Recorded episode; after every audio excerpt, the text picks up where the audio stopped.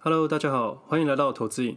这里会分享我这几年来全职交易的心得，并分享对现在金融时事与台股交易的一些看法。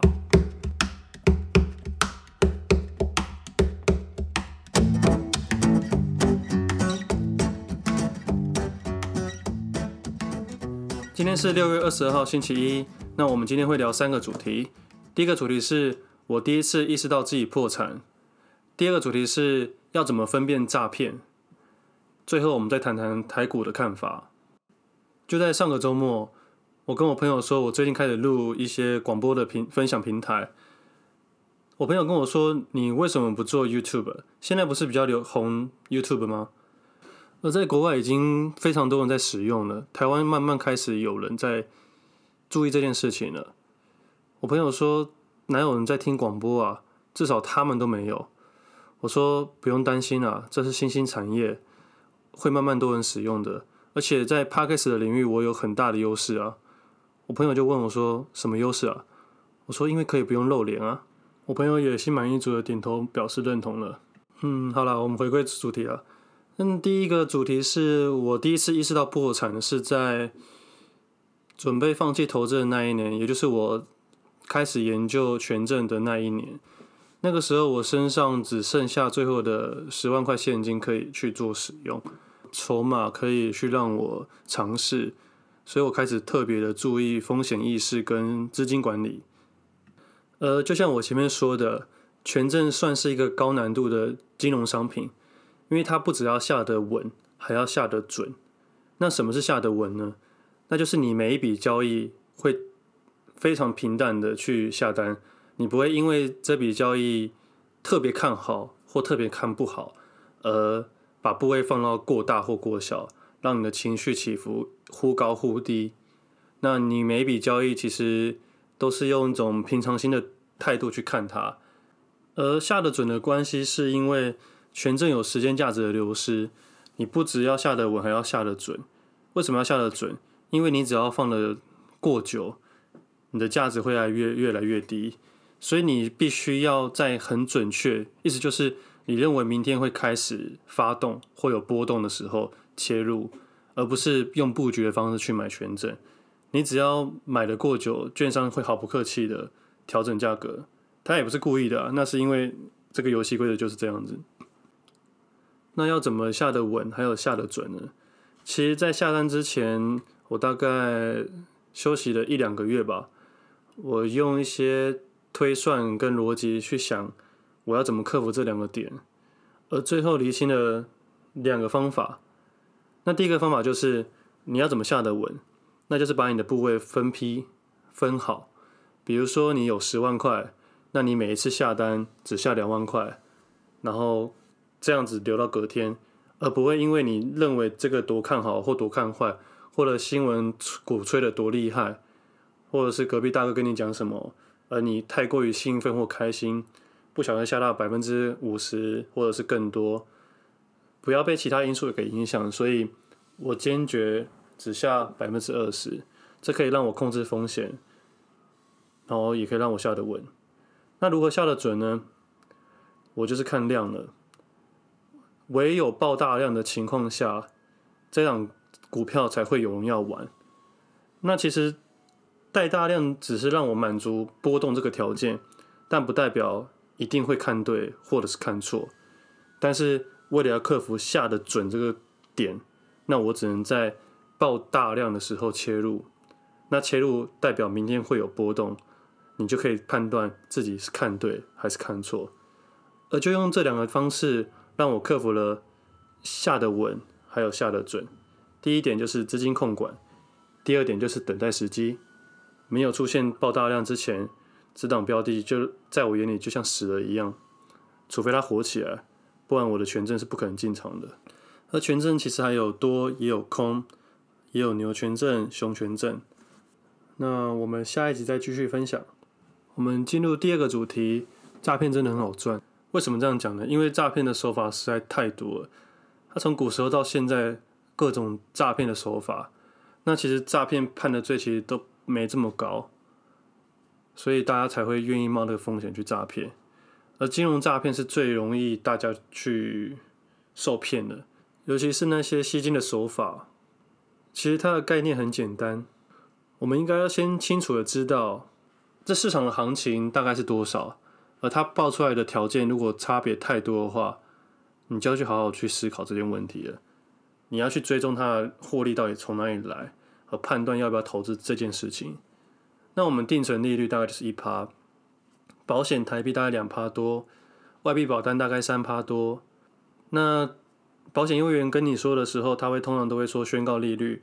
那其实我们要看的是预定利率，因为宣告利率是可能有可能没有。那他们可能会用历史过去的配发的告诉你未来可能配发的。那我觉得这部分就可能要自己去判断。那我的意思是，如果你听到有人跟你说他每个月可以固定给你五趴的利息，不用说这个就是诈骗。其实这个概念很简单。它就是吸收你的资金之后，然后每年给你固定的现金流，去诱惑你，再去找新的人过来补这个缺口，直到哪一天这个缺口补不住了，这个东西就破了。那其实我觉得去受骗的人，嗯，虽然蛮可怜，但是有一部分也是自己的问题，因为第一就是自己的财务知识不够嘛，第二点就是太贪心了，还有你永远都觉得自己不是那个。最后一个白老鼠。以前我教授有给我们讲个理论，叫做“笨蛋理论”。他的意思是，市场上每一个人都觉得自己不是那个笨蛋，而自己成为那个笨蛋的时候，都已经来不及了。每个人都认认为自己不是最笨的。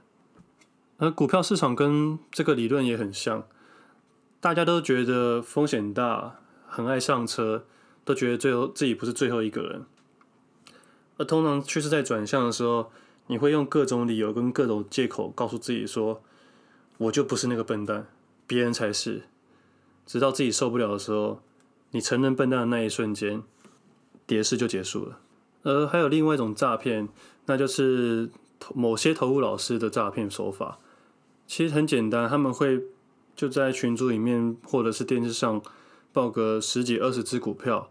那哪一天他的某一只股票突然间大涨，他就说：“哎，你看吧。”我当初报的股票，你们有没有买？